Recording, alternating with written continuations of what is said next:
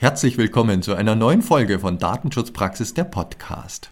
Heute geht es um den Datenschutz im öffentlichen Bereich, speziell um das Löschen personenbezogener Daten und aber auch um den aktuellen Stand beim OZG.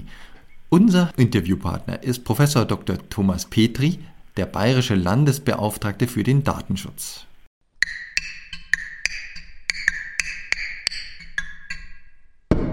Diese Folge wird unterstützt von WK Media.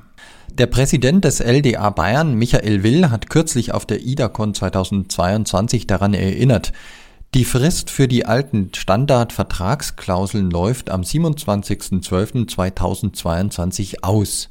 Sein Rat, wenn Sie es noch nicht gemacht haben, stellen Sie jetzt um.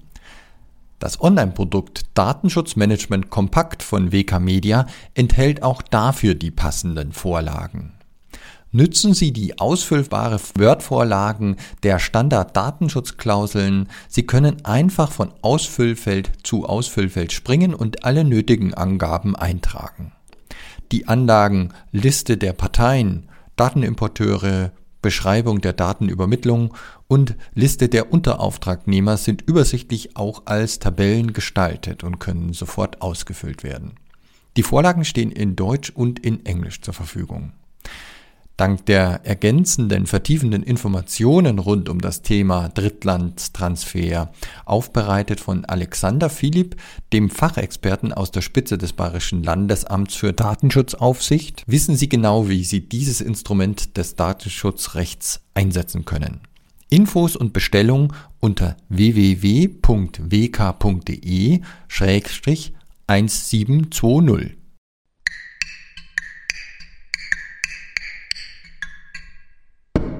Mein Name ist Severin Putz und zusammen mit Oliver Schoncheck begrüße ich Sie zu unserer neuen Folge. Hallo Oliver. Hallo lieber Severin, hallo liebe Zuhörerinnen, lieber Zuhörer.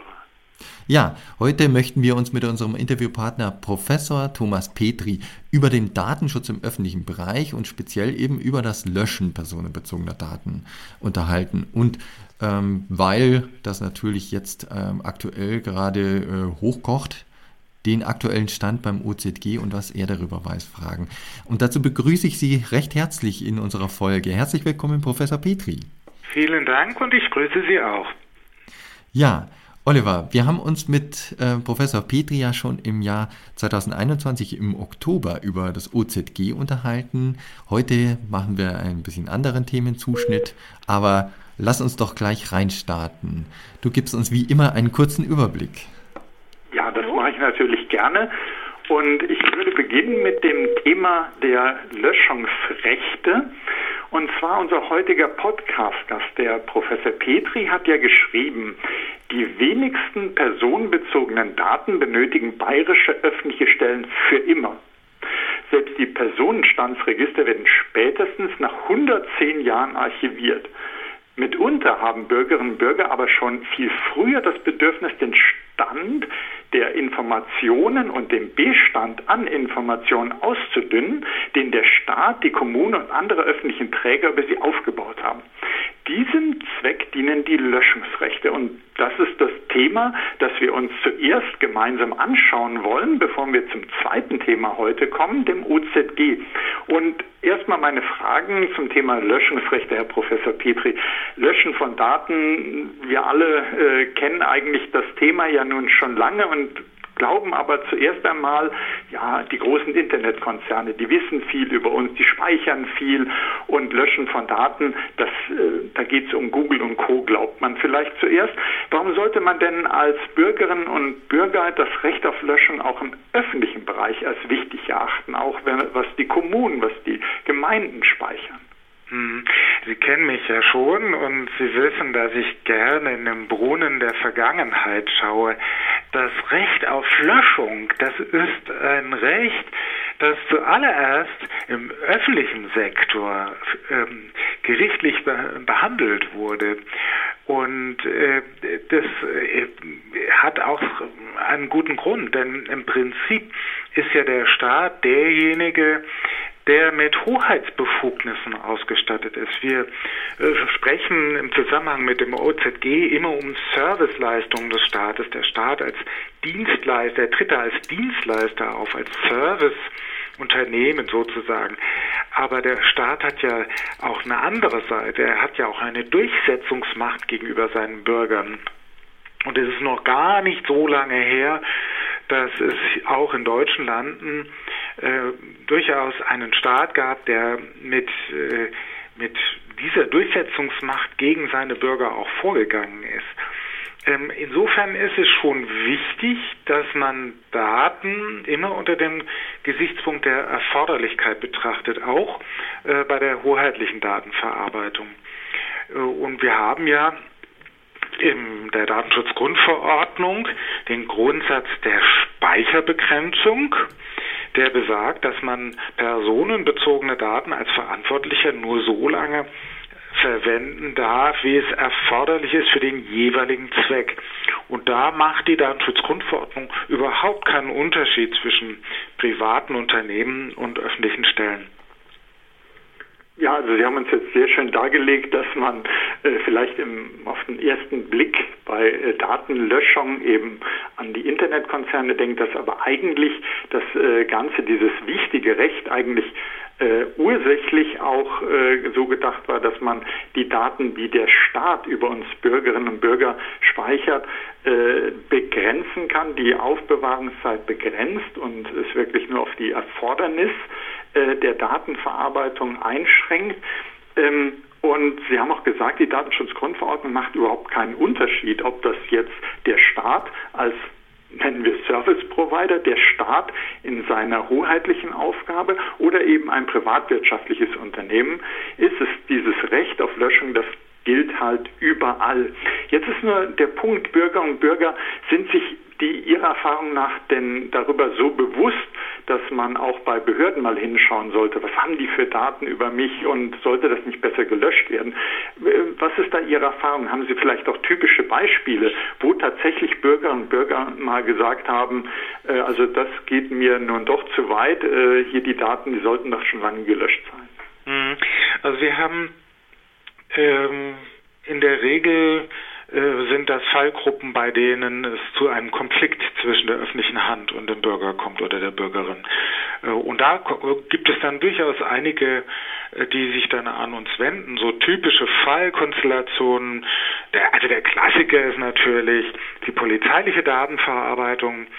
Die Polizei speichert zur vorbeugenden Straftatenbekämpfung in ihren eigenen äh, Dateien ähm, Bürgerdaten und dann ähm, über irgendeinen Zufall äh, erfährt der Bürger das äh, davon. Ähm, das ist ja etwas, was eine Besonderheit der Polizei ist, dass sie nicht äh, grundsätzlich ähm, nach, ähm, die Benachrichtigungspflicht hat, äh, sondern sie kann die Daten auch speichern, ohne dass die Bürgerinnen und Bürger nach Artikel 14 der Datenschutzgrundverordnung informiert werden müssen. Aber es kann durchaus sein, dass ein Bürger trotzdem davon erfährt, sei es, dass ein Polizist äh, nach einer Abfrage eines eigenen Systems mal sich zu einer flapsigen Bemerkung hinreißen lässt oder äh, Indiskretionen erfolgen ähm, oder dass ähm, äh, man als Bewerber im öffentlichen Dienst ähm, äh, die Auskunft erteilt bekommt, ähm, nee, wir nehmen dich wegen, äh, nicht wegen Sicherheitsbedenken und dann fragen sie mal nach. Und also das ist so ein Klassiker, das ist, und das kommt also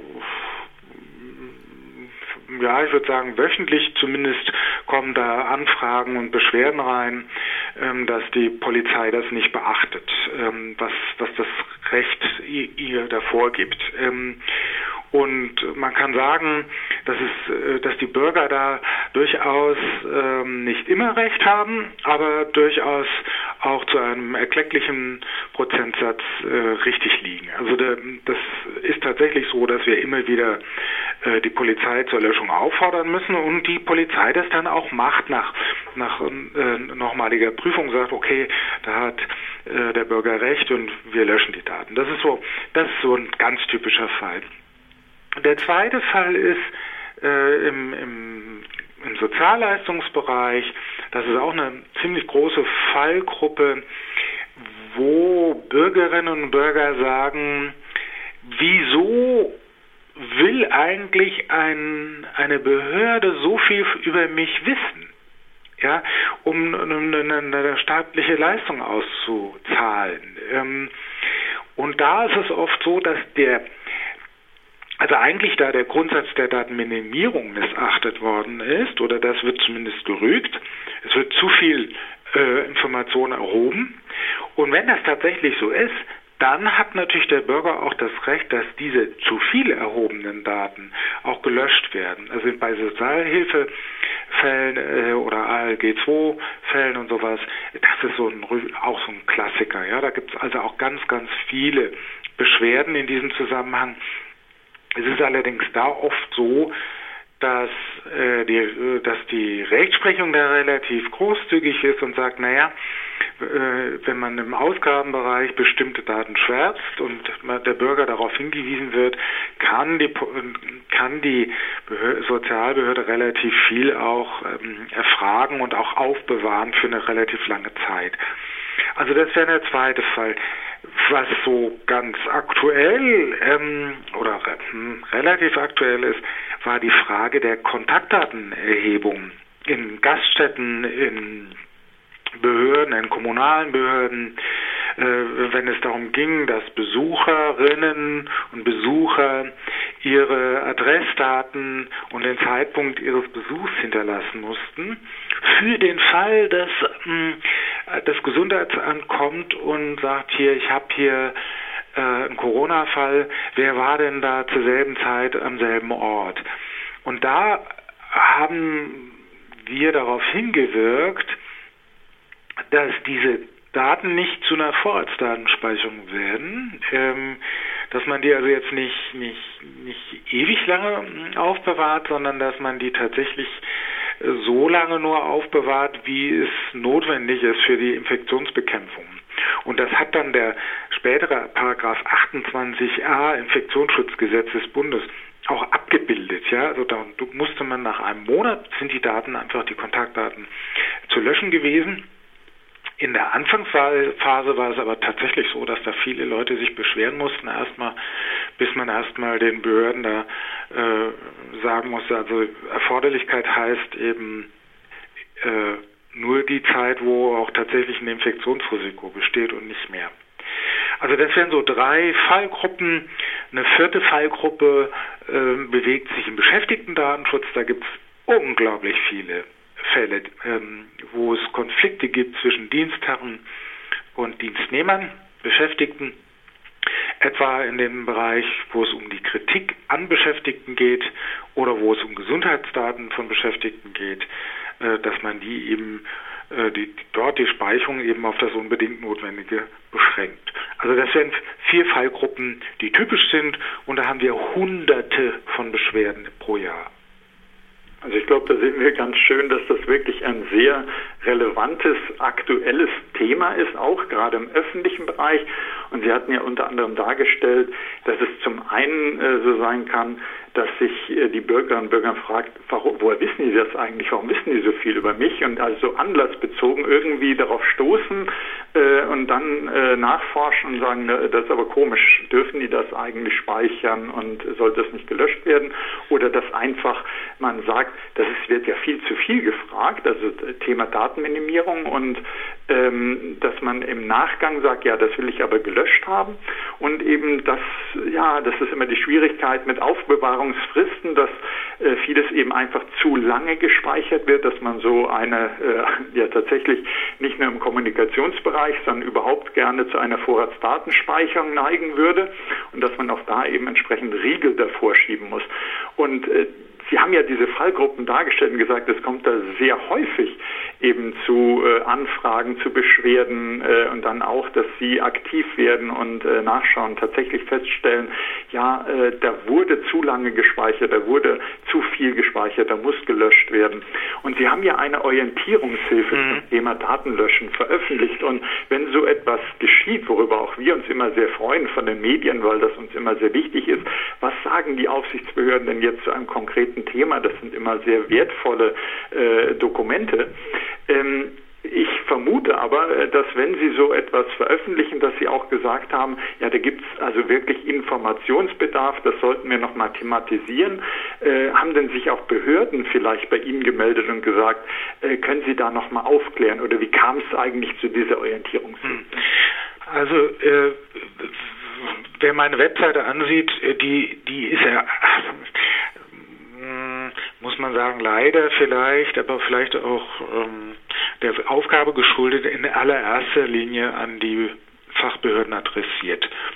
Ähm, ich ich, ich mache schon auch mal Pressearbeit und aber also ich, ich, ich arbeite für die Bürgerinnen und Bürger, aber ähm, die Informationen, die ich im, im, Zusammenhang mit rechtlichen Anforderungen auf meine Webseite stelle, die sind adressiert an die Behörden. Und wenn ich etwas da draufstelle, dann können Sie sicher sein, dass es dazu vorher Anfragen gegeben hat. Ähm, oder eben eine unglaublich hohe Anzahl von Beschwerden. Nun haben wir hier tatsächlich beides. Ähm, ich hatte ja schon so Fallkonstellationen geschildert, wo sich Bürgerinnen und Bürger an mich gewandt haben. Äh, es ist aber auch so, dass die bayerische öffentliche Verwaltung äh, ja, sich rechtskonform verhalten will und dementsprechend es auch sehr, sehr viele Anfragen gegeben hat, wie man denn jetzt eigentlich ähm, die Speicherfristen festlegt, was man da zu beachten hat. Ähm, ob man, wie ist denn das mit dem Löschkonzept und ähm, wie, wie ermittle ich überhaupt die, die typische Speicherfrist für einen bestimmten Verarbeitungsvorgang und, und, und. Und das war eben der Hintergrund dass wir mal geschaut haben in der bundesweiten Landschaft, gibt es denn eine Orientierungshilfe im deutschsprachigen Raum, die das Thema Datenschutzlöschung ähm, behandelt und die wir empfehlen können. Und das gab es eben nicht. Ähm, also diese Orientierungshilfe zur Datenlöschung ist, glaube ich, im bundesdeutschen Raum einmalig. Also ist so und sie ist eben dem Umstand geschuldet, dass es eben ziemlich viele öffentliche Stellen in Bayern gegeben hat, die sich an uns gewandt haben und haben gesagt, ich habe aber diese Frage, ich habe aber jene Frage, wie kann man das, äh, wie kann man denn überhaupt so sowas wie ein Löschkonzept erstellen und was muss ich dabei beachten? Also ja, es gab sehr viele Anfragen. Und wir können also von unserer Seite auch nur äh, wirklich die Orientierungshilfe wärmstens empfehlen zur Lektüre, ist äh, sehr, sehr hilfreich im äh, praktischen Alltag. Und wenn ich es jetzt aus meiner Sicht sage, äh, letztlich auch nicht, auch wenn es sich an Be äh, Behörden richtet, äh, lohnt es sich sicherlich auch für Unternehmen, da mal hineinzuschauen. Und wenn wir jetzt nochmal gucken auf das Thema, Sie haben Kontaktdaten äh, vorhalten, das Vorhalten von Kontaktdaten in Gaststätten und so weiter erwähnt äh, bei äh, Behörden. Ähm, Gibt es denn heute noch Unklarheiten darüber, wie man umgehen sollte? Sie haben eben gesagt, zum Beispiel äh, Thema Kontaktdaten mit 30 Tagen vorhalten. Wenn man jetzt daran denkt, es sind ja auch Ergebnisse über Corona-Tests, Corona-Impfungen gespeichert worden, ist auch auf Seiten der Behörden da noch Bedarf an Informationen? Oder sagen Sie, das ist jetzt alles geklärt? Sollte es also nochmal zu solchen äh, Maßnahmen kommen, dass das äh, gespeichert äh, werden muss, dann äh, ist da alles klar? Hm, schön wäre das. Ähm, ich würde mal wie folgt antworten. Ich würde da ähm, hm, differenzieren zwischen den, den Impfdaten ähm, und den Testdaten. Ähm, also bei den, bei den Impfdaten haben wir ja, wir haben ja ein Impfportal gehabt in Bayern. Und ähm, das stand in der, in der, unter der Federführung des, oder ist in der Feder, unter Federführung des Gesundheitsministeriums des hiesigen entstanden. Und da muss ich sagen, das ist ein Beispiel, wie es wirklich gut laufen kann aus datenschutzrechtlicher Sicht. Und ich mutmaße mal, dass ähm, das auch ein Beleg ist dafür, dass Datenschutz gar kein Hemmschuh ist für Projekte, sondern eher das Vertrauen in, in digitale Dienstleistungen begründen kann. Denn da das Gesundheitsministerium hat bei dem bayerischen Impfportal, bei IMCO, äh, den Datenschutz gleich mitgedacht und hat eben auch so, so Fragen, die Datenlöschung äh, und Archivierung und Pseudonymisierung, äh, das haben die ganz transparent auf die äh, auf ihr die auf die Datenschutzerklärung äh, auf dem bei dem auf der Webseite des Portals des Impfportals draufgestellt. Also sie haben ganz transparent gemacht, was was mit den Daten geschieht. Und es gibt kaum ein Projekt, was sich mit einer relativ doch umstrittenen äh, Frage äh, auseinandersetzt, was so wenige ähm, Beschwerden bei mir erzeugt hat, wie das bei IMCO. Also ist bei IMCO, das bayerische Impfportal, das ist wirklich von ganz wenigen Beschwerden, die sich auf technische Unzulänglichkeiten am Anfang gerichtet haben, die aber auch relativ schnell bereinigt wurden. Ähm, ganz wenige Beschwerden zum bei IMCO. Also das ist tatsächlich mal ein, ein Positivbeispiel, wie, wie man Datenschutz mitdenken kann. Und wenn, wenn man also nochmal ein Impfportal aufbaut, etwa auch, hoffentlich ist es nicht notwendig, aber im Hinblick auf andere Pandemien, ähm, die dann möglicherweise in der Zukunft kommen. Das wäre tatsächlich eine geeignete Blaupause, wie man es machen kann. Bei den Corona-Tests und äh, bei den äh, Impfnachweisen ist das ähm, weniger klar, weil ähm, da auch die Behördenlandschaft, die sich mit, mit solchen Nachweisen befasst, einfach heterogener ist. Und je vielgestaltiger äh, eine, eine Stellenlandschaft ist, die also mit, mit, mit, mit bestimmten äh, sensiblen Daten zu tun hat, umso mehr Unsicherheiten entstehen da auch. Also da wäre ich vorsichtiger mit einer Einschätzung. Das kann man nicht einheitlich behandeln. Mhm. Aber ich finde es also sehr, sehr schön, dass Sie uns so eine Blaupause auch nennen konnten, äh, wie man das äh, letztlich äh, das Recht auf Löschung schon vorab berücksichtigt, indem man das Prinzip der Speicherbegrenzung sozusagen im Sinne von Privacy by Design direkt mit drin hat. Also wichtig das Recht auf Datenlöschung ja ist, im Idealfall wäre es ja so, dass man das gar nicht als Betroffener, als Betroffener ausüben müsste, weil es wäre, die Speicherbegrenzung wäre eingehalten, die Daten wären richtig, äh, Datenminimierung wäre umgesetzt und äh, dann hätte man gar keinen Anlass. Wichtig, dass es das gibt, aber wenn man schon im Vorhinein daran denkt, dass eben Daten nicht für immer und in, in unbegrenzter Anzahl aufbewahrt werden können, äh, sondern dass es da klare Regeln geben muss, ist das eben von großem Vorteil äh, und dann muss es gar keine äh, Beschwerden und so weiter geben. Und schön, dass Sie da eben uns auf solche Beispiele mhm. äh, nennen können. Ich hätte da noch eine, eine, eine, Anekdote, weiß ich jetzt nicht der falsche Ausdruck, wenn ich da einfallen darf. Es gab tatsächlich eine Gruppe von, von Beschwerden, die sich auch auf das bei Imco bezogen haben. Nämlich die haben ge, die, die, es gab Bürgerinnen und Bürger, die vor allem so aus dem Bereich Kroatien, Südosteuropa, äh, da gab es einige Staaten, die mal eine Zeit lang viel, viel höhere Corona-Zahlen hatten als wir.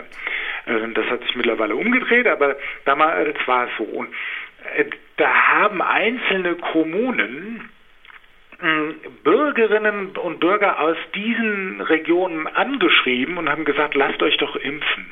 Bitte lasst euch impfen. Lasst euch testen und dann bitte impft euch dann auch.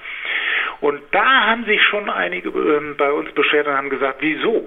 Ähm, äh, das Impfportal sagt doch, ähm, es ist, äh, die Daten werden gar nicht, die bleiben da drin und äh, werden gelöscht und so. Und jetzt kriege ich da Jetzt kriege ich eine Information, dass ich mich impfen lassen soll. Woher weiß eigentlich die Kommune, dass ich mich habe nicht impfen lassen? Und wenn wir da nachgehakt haben, stellte sich heraus, das wussten die Kommunen gar nicht, sondern die haben sich die Melderegisterdaten gezogen als Gruppenauskunft äh, welche Bürgerinnen und Bürger, äh, die in unserer Stadt oder in unserem Landkreis wohnen, kommen denn aus der Region Kroatien oder Slowenien oder, oder sonst was. Und das ja, das hat sich dann, dann eben als nicht stichhaltig erwiesen. Aber nur mal so ein Beispiel. Mhm. Die Transparenz, wie wichtig auch Transparenz in diesem Zusammenhang ist. Ja? Hätten die Kommunen da geschrieben, übrigens, wir haben, was sie eigentlich hätten machen müssen, ähm, übrigens, wir haben diese Daten aus dem, aus dem Melderegister gezogen und haben aus dem Melderegister entnommen, dass sie aus Kroatien stammen. Ähm, da gibt es gerade besonders hohe Zahlen. Äh, wie, wie schaut es denn aus? Ja? Dann wäre das eine ganz andere Transparenz gewesen. Aber da, da müssen wir, glaube ich, in der öffentlichen Verwaltung schon noch arbeiten. Mhm, also sozusagen äh, gut gemeint, aber nicht mhm. unbedingt immer gut ja, gemacht. Genau. Und, äh, und es gibt ja noch so einen anderen Bereich, wo ja seit, äh, ja, man hat schon fast das Gefühl, es wäre, äh, wenn ich mal diesen Ausdruck nennen darf oder diesen Film zitieren darf, und immer grüßt das Murmeltier, mhm. und zwar die Vorratsdatenspeicherung, oh ja. die ja immer wieder äh, zum Vorschein kommt und zum äh, Anlass für Kritik und Diskussion wird. Und jetzt haben wir ein neues Urteil äh, des Europäischen Gerichtshofs dazu. Ja. Können Sie uns dazu noch mal was sagen? Weil wir hatten eben ja so im anderen Zusammenhang etwas in Anführungsstrichen wie Vorratsdatenspeicherung, ja. wo man nicht, wo man gedacht hat, naja, behalten wir mal die Kontaktdaten im, im Rahmen der äh, Corona-Kontaktnachverfolgung. Aber äh, hier zum Beispiel bei Kommunik im Kommunikationsbereich, was können Sie uns denn dazu sagen?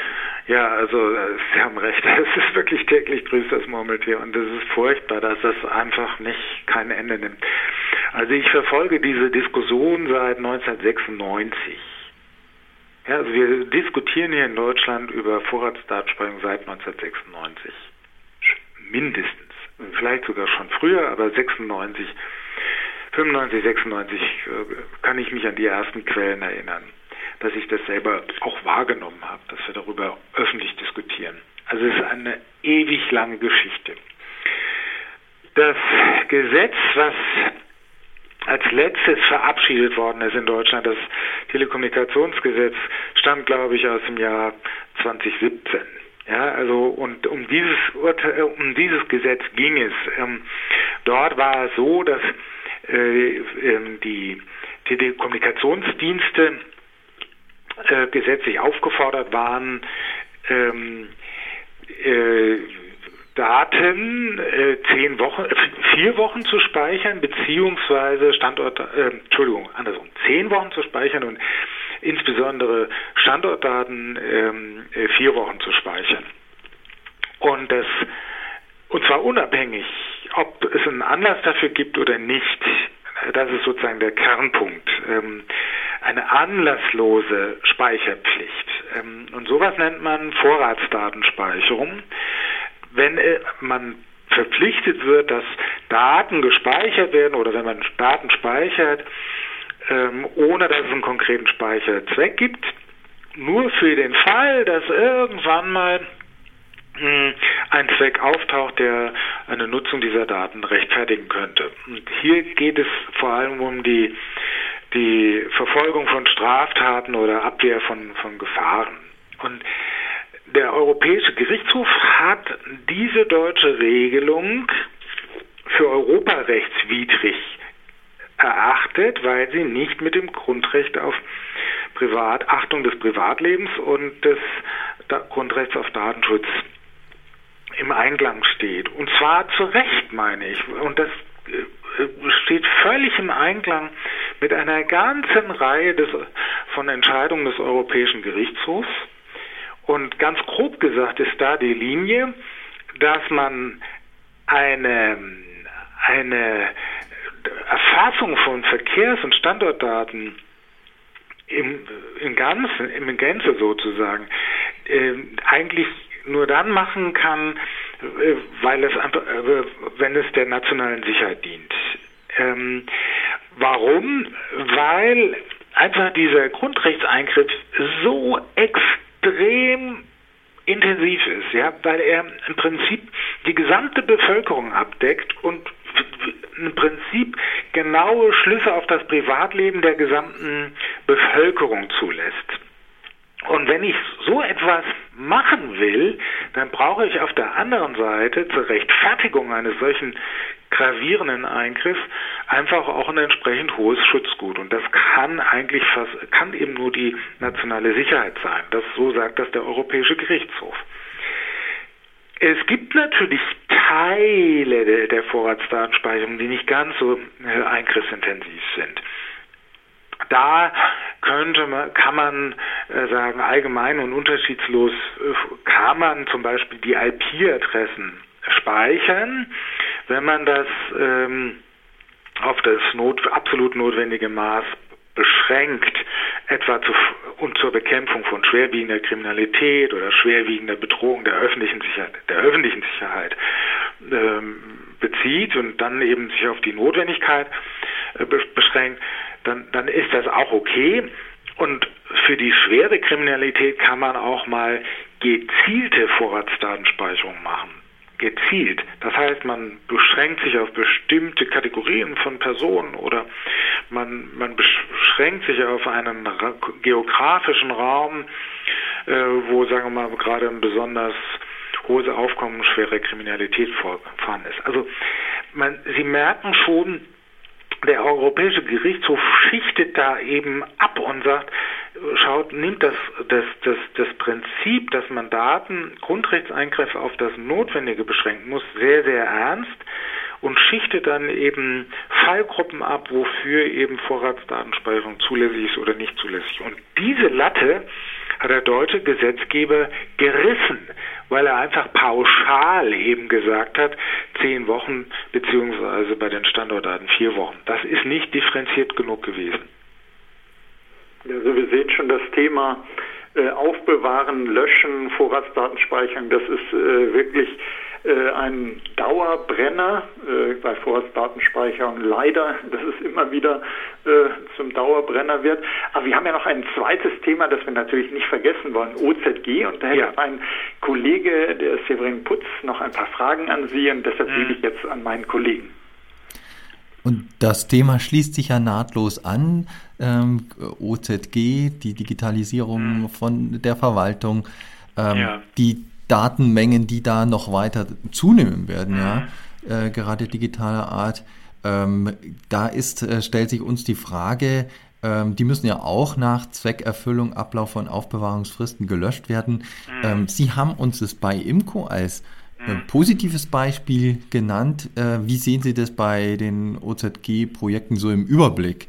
Wird das mitgedacht gut genug? Also das, äh, ganz ehrlich, ganz seriös kann ich das nicht beantworten. Ich kann das für die bayerischen äh, Stellen beantworten. Da sind wir im permanenten Diskurs, äh, vor allem mit dem Digitalministerium hier äh, und äh, achten dann natürlich auch darauf, dass die Datenlöschung da äh, mitgedacht wird. Aber wie das in anderen Ländern ist, dass das ähm, hm, da bin ich mir sehr unsicher. Ja, also das, bei manchen habe ich den Eindruck, ähm, das wird sehr gut aufgesetzt. Ähm, da, da, sind die Konzepte sehr stimmig und bei anderen wirkt das noch recht hemdsärmlich. Ähm, aber das ist natürlich die Sicht, äh, die Außensicht ähm, und ähm, der Teufel steckt ja mhm. bekanntlich oft im Detail, der Engel manchmal auch. Ja, also ich glaube, dass man dann, dass man viele Dinge anhand des Normengerüsts, was der, der jeweilige Landesgesetzgeber äh, setzt, nicht unbedingt äh, ablesen kann, ob ähm, das jeweilige Land, die jeweilige Landesverwaltung da eine ein, ein, cleveres Löschkonzept hat oder völlig blank ist. Das ist sehr schwer, schwer zu beurteilen als, als Außenstehender, sage ich jetzt mal. Ich kriege, wie gesagt, die Diskussion natürlich mit. Äh, und da gibt, ähm, ist mal wieder so, dass es ein heterogenes Bild gibt. Für Bayern kann ich sagen, wir sind, wir sind da immer dran und dahinter, immer dahinterher, dass das mit, mit bedacht wird. Die nächste Frage, die sich uns stellt, ähm, Umsetzung des OZG, da ist ja der Rahmen eigentlich bis, äh, war ursprünglich mal gedacht bis äh, Dezember 2022. Ähm, haben Sie schon äh, Einblick bekommen, äh, wie lang äh, sich das fortsetzen wird oder Gibt es da schon Informationen, wie lange Sie dadurch auch belastet werden? Das sind natürlich auch die Anfragen, die an Sie dann kommen. Ja. Also ich ähm, bin da mittlerweile ziemlich desillusioniert. Also ich glaube, äh, was man sagen kann, ähm, dass das OZG, also diese, diese Zielsetzung mhm. des OZG, dass man bis Ende, bis 2022 durch ist, das ist illusorisch. Ähm, mhm.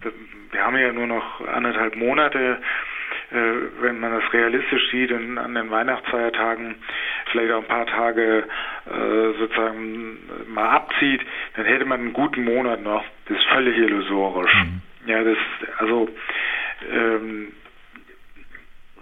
das hängt aber nicht mit dem Datenschutz zusammen, um da mal gleich äh, eine Marke zu setzen, sondern also nach meinem Dafürhalten äh, gibt es da verschiedene Gründe, weswegen man da nicht nicht, nicht zu Potte kommt. Das erste ist, dass, dass wir, ähm, glaube ich, von der Personalausstattung der, der Häuser ähm, wir haben jahrelang ist das ausgedünnt worden im digitalen Bereich, ähm, um Kosten zu sparen, hat man zentralisiert. Aber ich brauche in den jeweiligen Häusern brauche ich ähm, IT-Personal, um eben solche äh, solche Digitalisierungsprojekte äh, voranzutreiben. Ähm, also da hat man Kosten äh, versucht einzusparen und jetzt muss man es extern einkaufen und dann muss man zuerst mal diese Mittel dafür haben. Also man muss tatsächlich auch eine finanzielle, äh, einen finanziellen Kraftakt äh,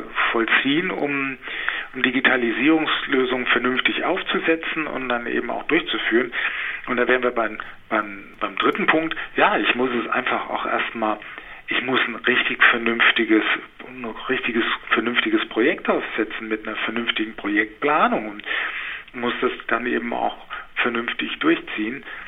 Und ähm, das ist nicht immer der Fall. Was würden Sie sich denn aus Ihrer Sicht, aus der Datenschutzsicht bei der weiteren Umsetzung, die ja kommen wird oder was einfach weitergehen wird, wünschen hinsichtlich der OZG? Ja, also ich habe es ja schon angedeutet bei, bei Imco. Ich bin der festen Überzeugung, dass man, ähm, dass es klug ist, wenn man den Datenschutz von vornherein mitdenkt. Ähm, ich bin nicht der Meinung, dass der Datenschutz äh, sozusagen das, das über alles äh, thronende äh, die überall drohende Vorgaben sind. Das, darum geht es nicht, sondern dass man dass man die berechtigten Belange der Bürgerinnen und Bürger mitdenkt und ähm, dass man auch tatsächlich das Erforderlichkeitsprinzip im Blick behält, ähm, weil wir ja auch bei der Frage Datenlöschung waren. Äh, da stellt sich natürlich erst einmal die Frage, was brauchen wir denn überhaupt? Ja, also bevor wir äh, löschen, müssen wir ja erstmal Daten haben, die zu löschen sind. Und da könnte man schon da sagen, ähm, der Artikel 25 der Datenschutzgrundverordnung, der sagt ja Privacy by Design and Default. Denkt das mit, wenn ihr äh, solche Projekte aufsetzt.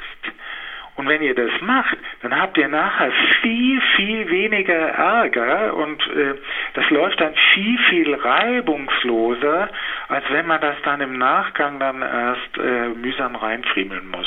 Das wäre mein ganz großer Wunsch. Mhm. Also im Prinzip eine, eine gründliche Prozessbeschreibung im Vorhinein mit Einbeziehung der, der Datenschutz.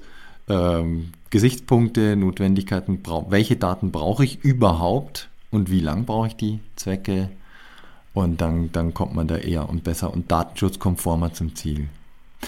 Vielen lieben Dank, Herr Professor Petri, für Ihre Antworten und für das Gespräch. Das hat uns und hoffentlich unsere Hörer genauso ähm, sehr weitergebracht. Dankeschön. Gerne und ich bedanke mich auch für das Gespräch. Dir auch, lieber Oliver, vielen Dank für die Vorbereitung und die Moderation wieder. Herzlichen Dank. Ja, sehr gerne. Ich fand es auch sehr, sehr instruktiv und äh, freue mich auf äh, weitere Gespräche. Ja, das, das, wäre sehr nett, wenn wir Sie mal wieder begrüßen dürften in unserem Podcast, sehr lieber gerne, Professor Petri. Gerne. Ja, dann bedanke ich mich auch bei Ihnen, liebe Hörerinnen und Hörer. Ein herzliches Dankeschön für Ihr Zuhören. Und wenn Sie Fragen an uns haben, bitte schreiben Sie uns wie gewohnt an dsp.wk.de. Und ich verabschiede mich bis zur nächsten Folge von Datenschutzpraxis, der Podcast.